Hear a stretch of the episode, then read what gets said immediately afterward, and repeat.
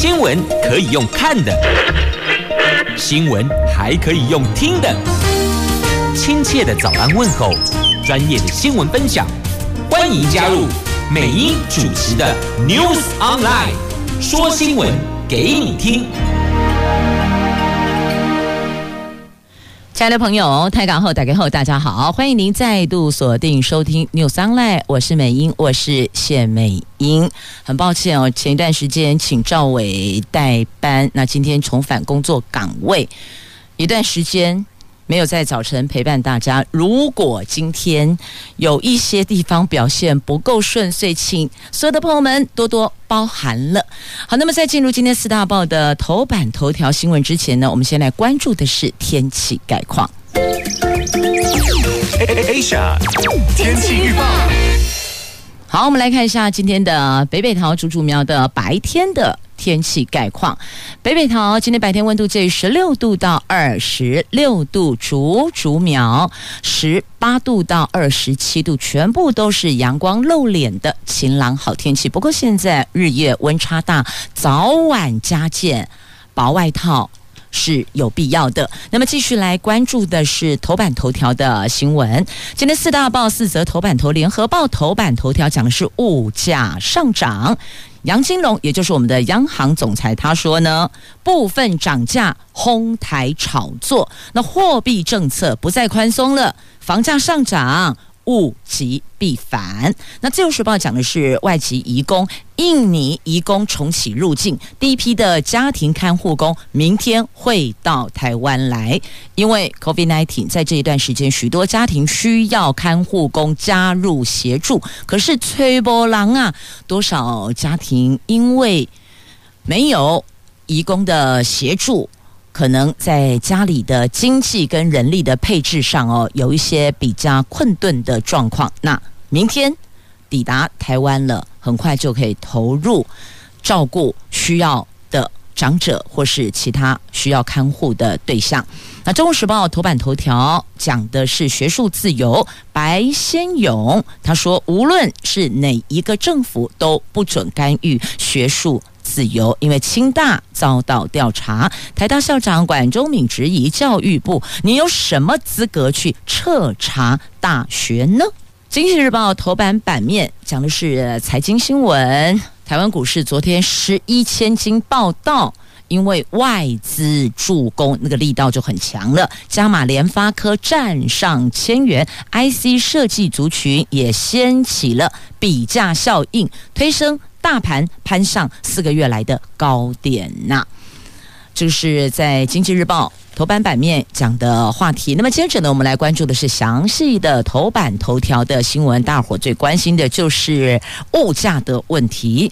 来，物价涨，房价飙是。现况目前就是这个样子。那央行总裁杨金龙说呢，目前物价上涨属于短期现象，多数机构预测明年台湾物价会调降，但是可能部分会有哄抬的现象。以两年的平均期来看，物价并不高。那至于房价，有部分是基本面的因素，也有部分是炒作。所以央行总裁提醒。物极必反，没有东西一直上涨，那货币政策也不会再宽松，毋庸置疑就是这样。总裁说了算呐、那因为现在有很多朋友对于这个物价的部分有一些忧心，所以总裁出来做了说明。他在昨天到立法院财委会备询，以今年。的消费者物价指数年增率屡次冲破百分之二的通膨警戒线，引发了外界的担忧。那杨金龙说，油料、蔬菜、水果、民生物资最近的涨幅比较大。虽然今年前十月我们的 CPI 就是消费者物价指数已经到百分之一点八二，但是观察扣除蔬菜、水果、能源之后的核核心的 CPI 就核心的消费者物价指数哦。今年前十个月平均只有百分之一点二六，而且国内外各机构大多认为明年会调降，所以意思是明年物价会往下降，但恐怕不会在农历春节前吧？因为一般往年历年经验看来，农历春节之前大概有些。必须的蔬菜、水果、应景的食品啦、物品啦，都会有一些这个节日的价格攀升嘛。所以听到明年会调降，不要认为明年一月一号就会调降，并不会，可能这个时间点要再往后推迟一点点。那房价上涨有部分是炒作的。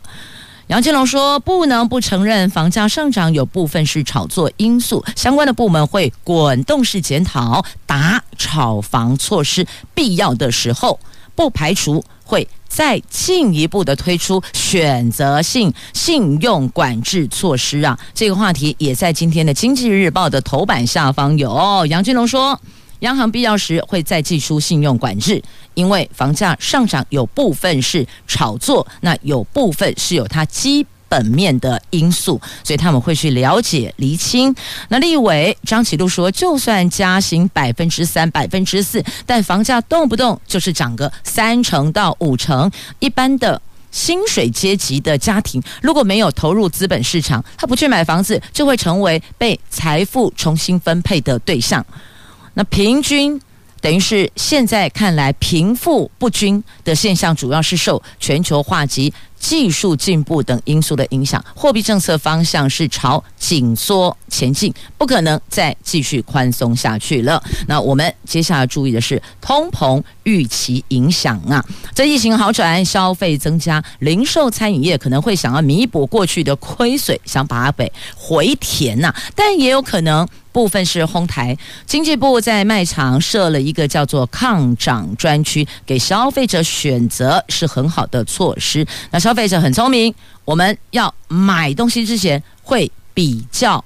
哪些商品？譬如说，一样的东西，不同的品牌，价格为什么落差这么大？是因为它的材质、材料、原物料使用不同呢？还是因为品牌的因素呢？还是因为其他的原因呢？那通常卖场他们的一个行销的方式哦模式，会丢出几样真的是哈杀到见骨、砍到流血的商品，目的就是要吸引消费者到他们的店家去购买。采买，因为你人都跑一趟了，通常就会顺便再带其他需要的物品嘛，所以这我们也可以做一个比较，通常会看得到哪些。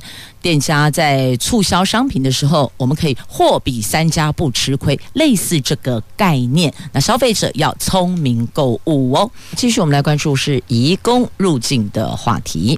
在今天的《自由时报》头版头条，我国重启印尼移工入境了。劳动部长许明春说，印尼移工透过积分制排序入境顺序，第一波取得集中检疫所床位的有九十六个人，第一批十一位。家庭看护工将在明天入境台湾。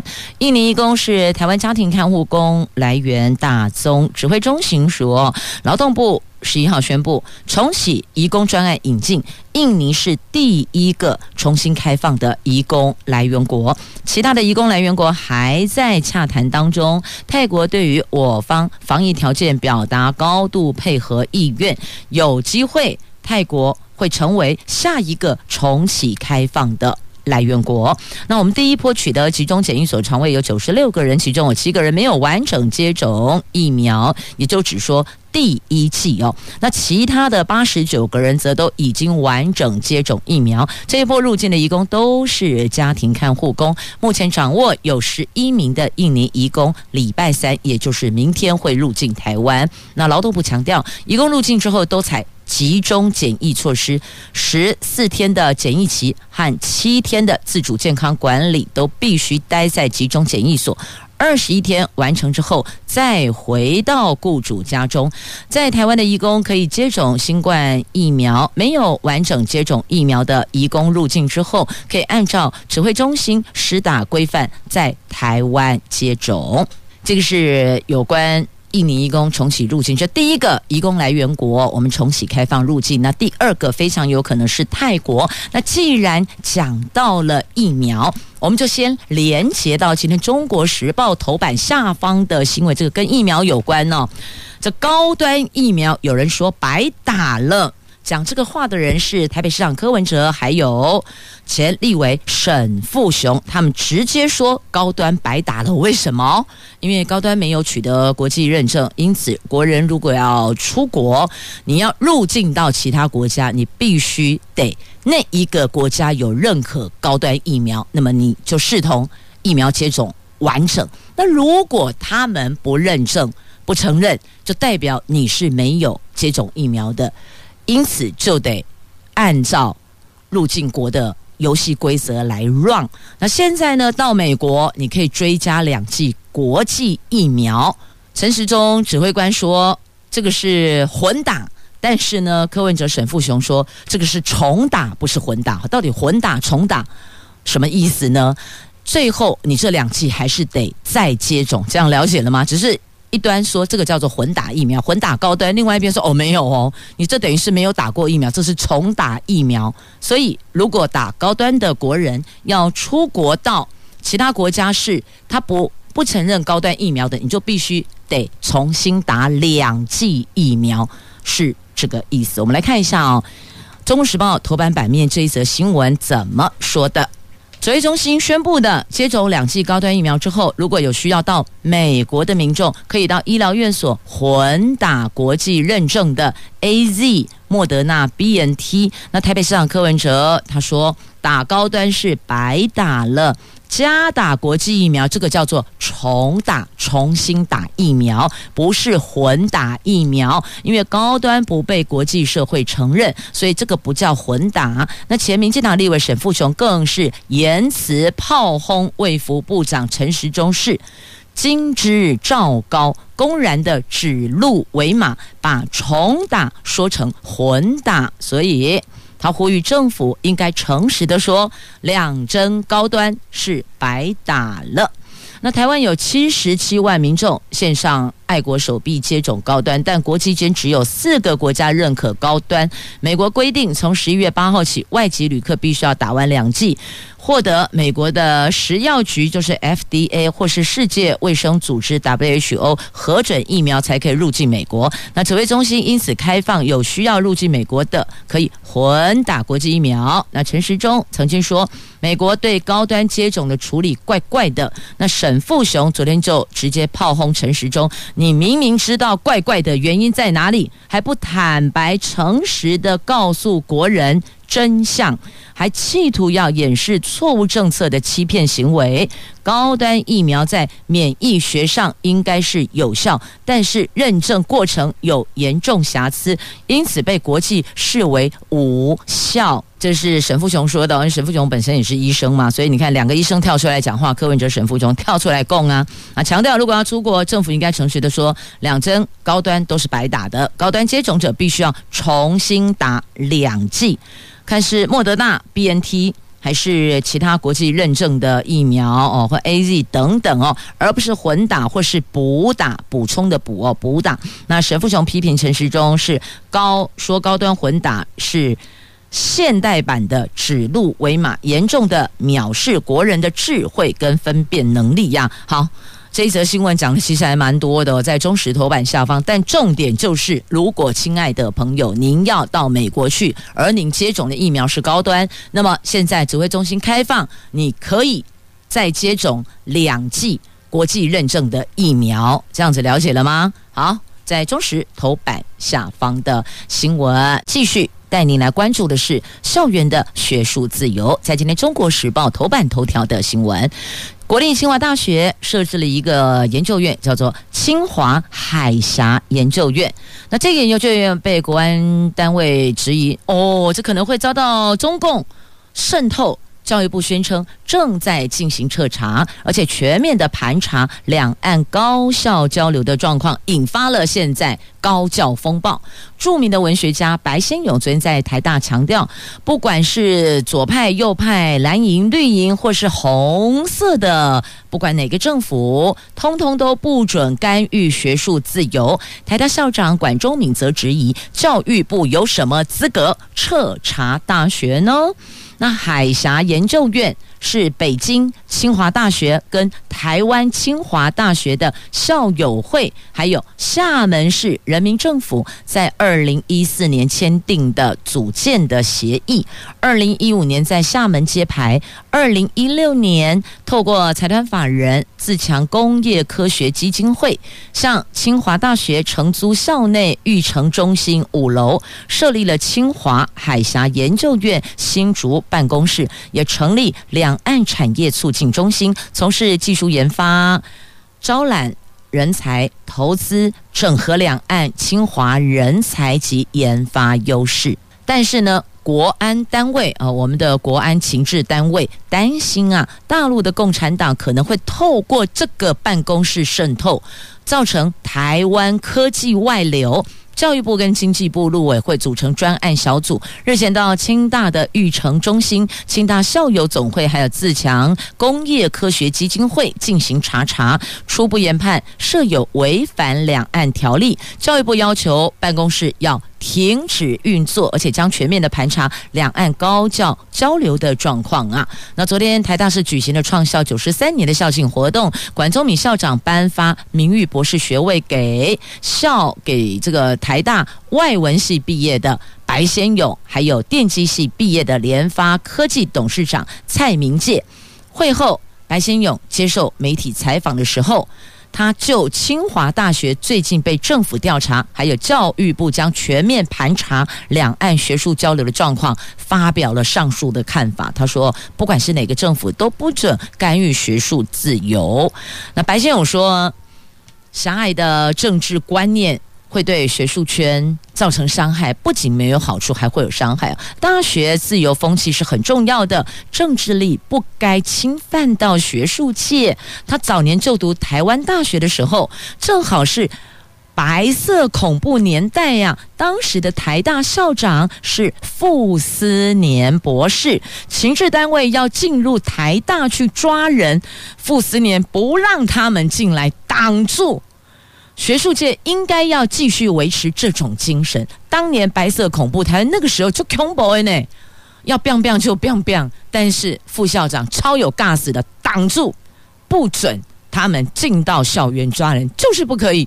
我学校就是一片净土，我就是做学问、研究学术的地方，不是让你们在这里杀戮的地方。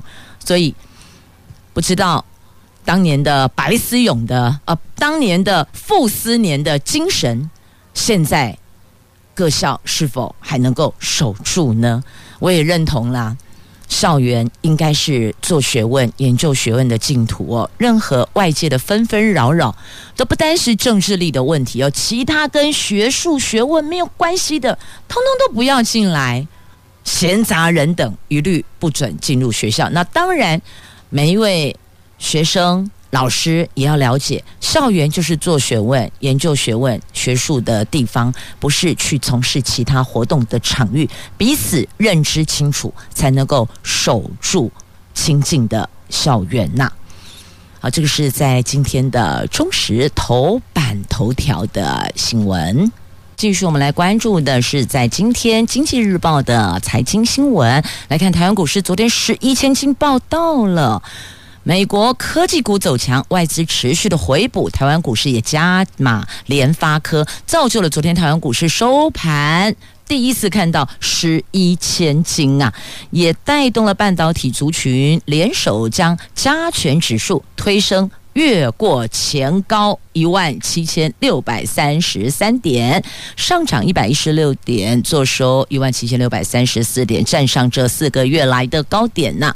那么在汇市部分呢，新台币汇率昨天升值五点四分，坐收二十七点七八二元，连两升也未。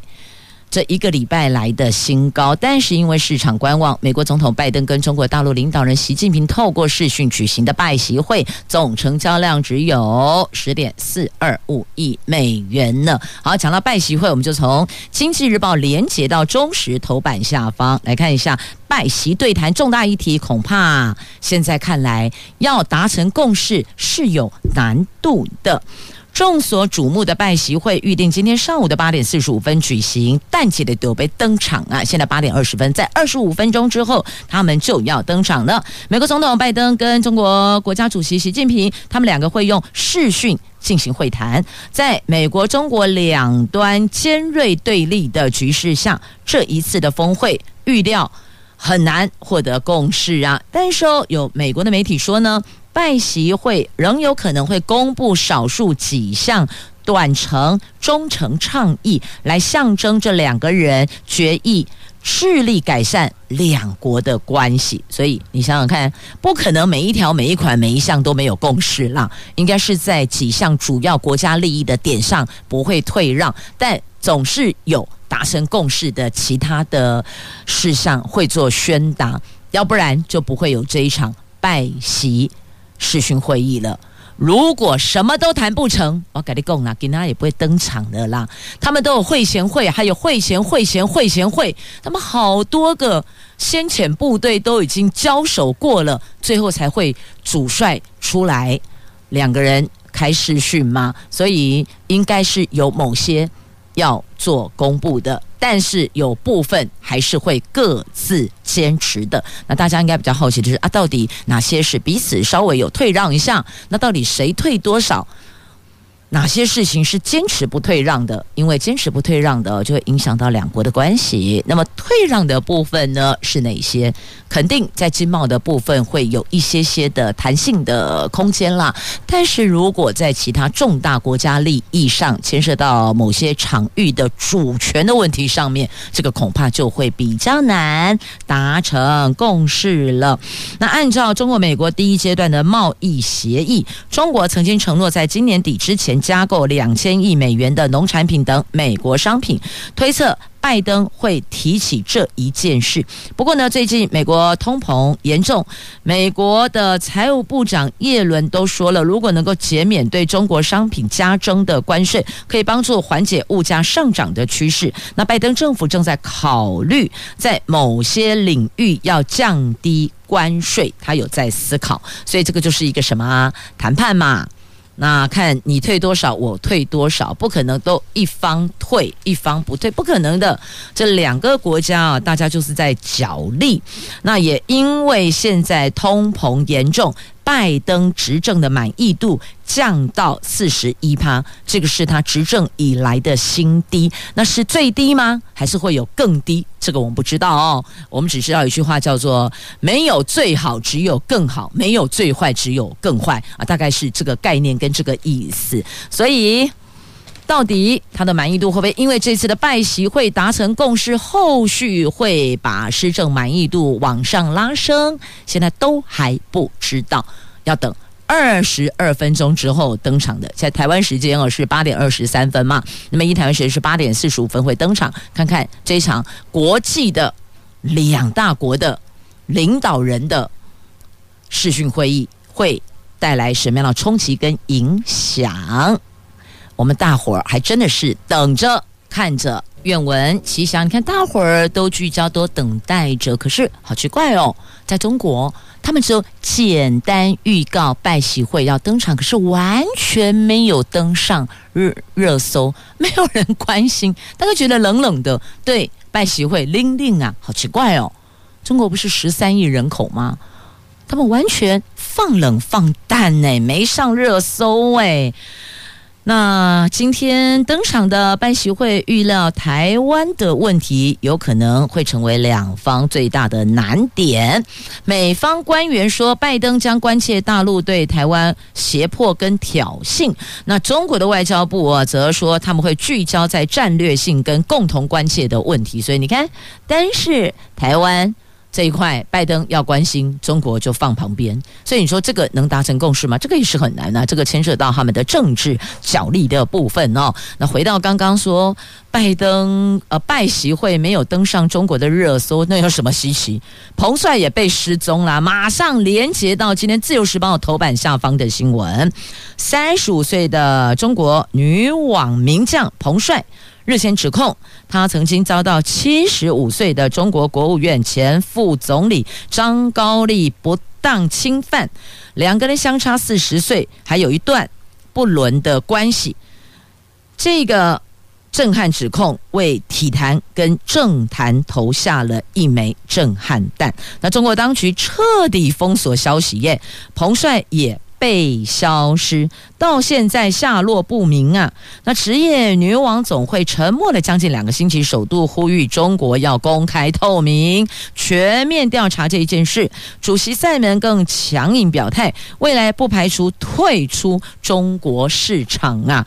你看，连 WTA 就职业女网总会，他们也是等了两个礼拜，中国那也弄点点呗，都没有任何的消息，没有任何的进展，所以只好。他们这边来发表强硬态度，如果中国这样子搞下去，就不排除我们就退出中国的市场啊。那另外前球后艾福特号召发文，彭帅在哪里？我们来 take 彭帅你在哪位？Where are you？你在哪位？你的该位？哦，问大家到底他到哪里去？他被消失了。中国就是这样子。所以没上热搜不稀奇，因为连人都可以被消失。加恐怖。好，这个是在今天的《自由时报》头版下方的新闻报道。我把两则相关新闻连结在一块，提供您做参考了。详细内容您就自行翻阅喽。在今天《自由时报》头版下方，在今天《联合报》《中国时报》头版下方。自行翻阅。继续，我们来关注《自由时报》头版的这一则新闻。头版版面呢，这海神恶煞，海神恶煞的幕后博弈集团抓到了。现在呀、全台湾都在观战避风头，一天百亿赌金急动动起来，一天一百亿赌金哦，真恐怖啊！玛莎拉蒂三煞。只是因为小擦撞，竟然暴打男大学生到颅内出血，冷血凶残行径引发社会哗然。这三名恶煞上个礼拜已经被收押进监了。主嫌张敦亮，现年二十三岁的张敦亮，他的黑历史也逐渐被起底。他不仅投资赌博网站，还暴力讨债。台中市警方进一步的追查他经济来源跟幕后组织，发现他是。二五八零博弈网站集团的股东兼核心干部，昨天把这一个博弈集团主嫌许姓主嫌夫妇，还有干部总共五个人拘提到案，全案依组织犯罪防治条例、洗钱防治法、赌博罪等移送法办。那现在全台湾的二五八零全部紧急观战，大家都去避风头了，相关人员。四处逃窜呐、啊！这博弈主抓狂哦，说海神三煞到底是谁家的小弟呀、啊？博弈主当然俩公啊啊，不关我的事情，就把扫掉哇！而且连他都归瓜又起来，你说他不火大吗？气死了哦！这带小弟要带好，小弟带到出包，结果呢，整串往上延烧，龟胖弄又起来呀、啊！现在也发现呢，连同这一个张敦亮的玛莎拉蒂的车号，警方查扣保时捷等四辆名车，他们的车牌全部都跟博弈网站一样，通通是二五八零。这一公布，该不会现在刚好，亲爱的朋友，您周围或是您自己车牌是二五八零，赶快自清哈，您跟这个博弈网站完全无关。所以你看，他们这些人买名车，车牌全部指定就是二五八零，跟。网站一样都是二五八零，就摆明的告诉人家说：“挖底家，我在这里，就是我，我就是。”所以这个该怎么说呢？唉，听听看被害人家属怎么说吧。现在这一名被暴打头的男大学生转进普通病房了。母亲说：“只有坏人被惩处才会安心，也不希望还有别人家的孩子。”会遭受到这样子的不当对待哦。那现在小孩子还是很恐惧，不敢提案发的经过，这一定的，这是一辈子的心灵创伤啊！如果有看到现场的画面的朋友，多少都会有一些些阴影。我觉得太凶残了，一直跟你道歉，一直跟你对不起，你给我起的个浪爬，还把左手右手架住，架住他，不让他护头猛打。这个已经是要置人于死地的打法哦，这就看后续到法院法官怎么判定了。好，那么继续我们再来关注防疫旅馆。防疫旅馆真的超级吃紧的，眼看着农历春节要到了，可是现在呢，在明年一月六号到十三号，有十五个县市的防疫旅馆全部爆满。无论你现在再多开放多少间数，也是立马秒杀爆满。那观光局查询平台用灯号来显示空房，那新北亮红灯，花东目前还充足。其实花东空气好，景致好，在这里你在旅馆内打开窗户，看着外面的景致，说真的，心情会稍微愉悦一点点啦。所以未必哦，一定要挤在市区里边。虽然花东。你往返的交通旅程会比较多一点点，你就换个心情嘛。很多时候我们改变不了结果，改变不了过程，我们调整自己的心情，你就当沿途饱览台湾美丽风光，让心情愉悦就好了啊。所以，如果真的现在在都会区订不到防疫旅馆，赶快了解一下花东地区的防疫旅馆的间数，入住。你就把它当做是一个短期度假，我来度假的心情就会不一样，而且也可以跟家人视讯啊。你会觉得哦，回到台湾，不管是在哪一座城市，就会觉得离家好近哦，那个心靠在一起的感觉真的很棒。所以暂且先不要再去一直执着在都会区了，华东地区也很好的。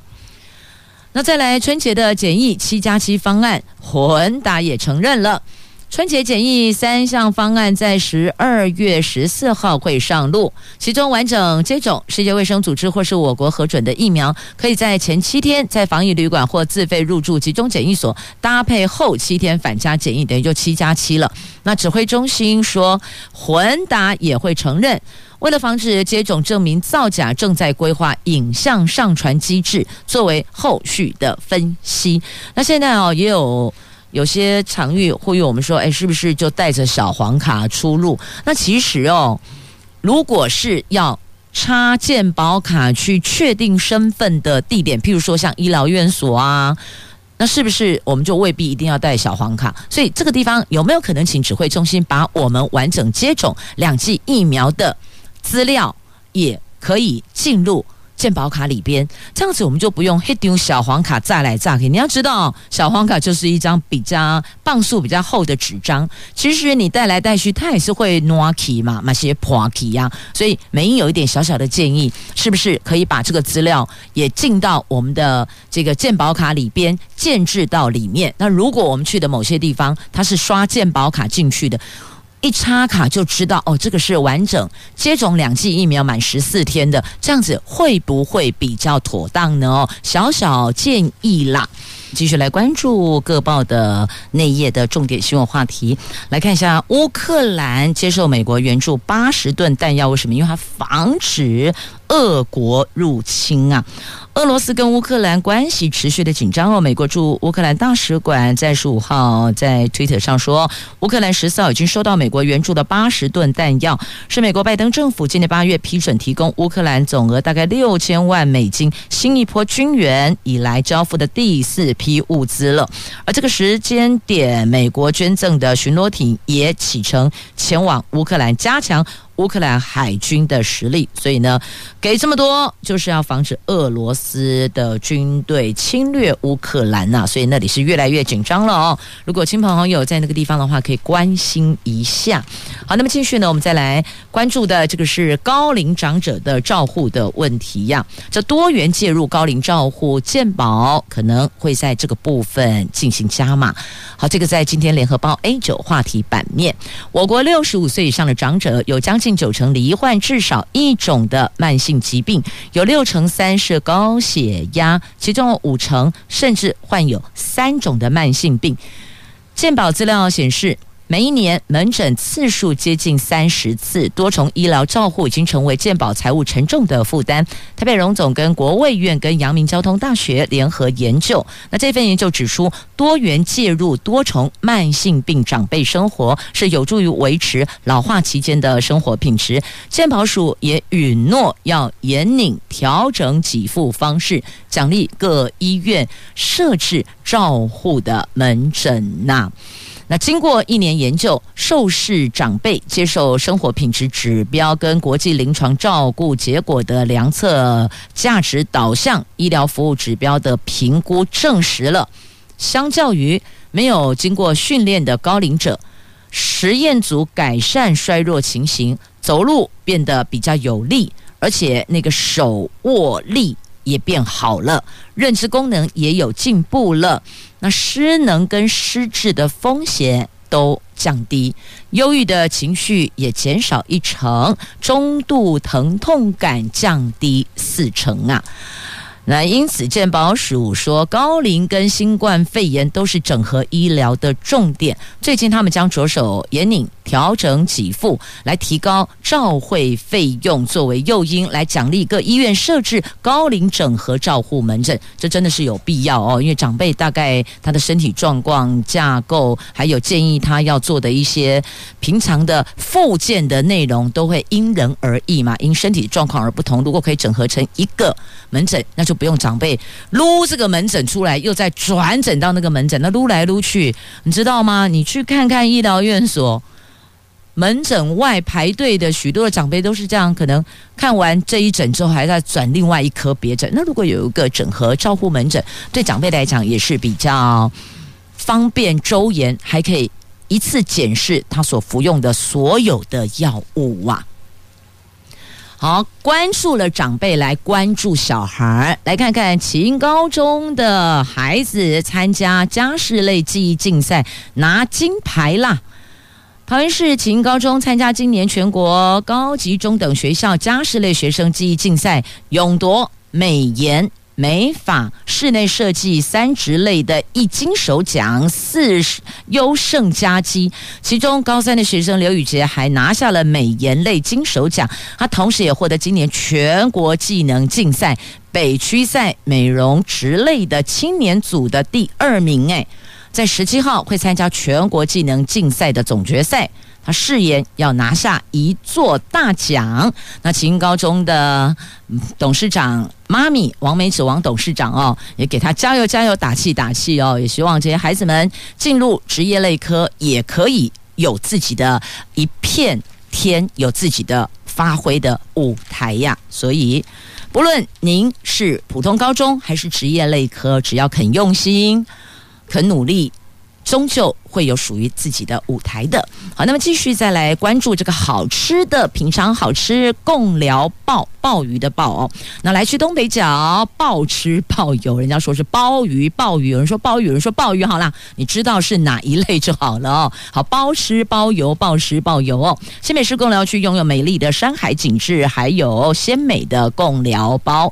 贡寮渔会举办了相关的活动小旅行，从十二月五号起有五个梯次。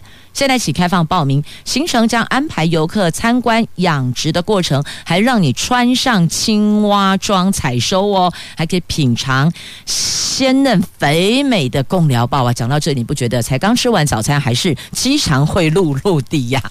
好，那么再继续来看一下这个世界美景印象观物获得三项国际影展的大奖，让世界看见台湾山林之美。这雪霸国家公园。管理处委托曾经获得多项国际大奖的导演陈静芳，在去年底完成了印象观物纪录片，捕捉飘渺云雾还有生物接触时的瞬间美感，搭配了小提琴新秀陈云君演奏。维瓦蒂的四季协奏曲，当时录制的时候只有十四岁哦。琴音跟现场自然原音相互辉映，展现观物四季之美。而这个印象观物今年先后获得印度斋普尔国际影展跟印度雅利安国际儿童影展两座评审特别奖，以及捷克布拉格国际影展的最佳音效设计奖等，抱回了三座。国际影展的大奖呢，可以看一看哦。好，那么可以看一看呢，还有这一个哦，月偏食礼拜五登场啊，红月亮会揭开序幕。十一月十九号星期五傍晚，月偏食即将再度登场，到时候呢，夜色将由东方升起，红月亮拉开序幕。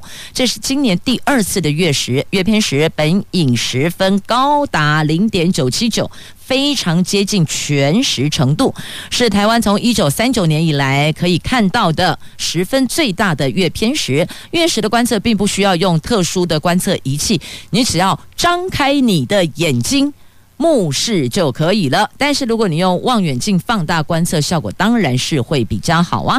那台北市立天文科学教育馆说，十九号傍晚五点零三分。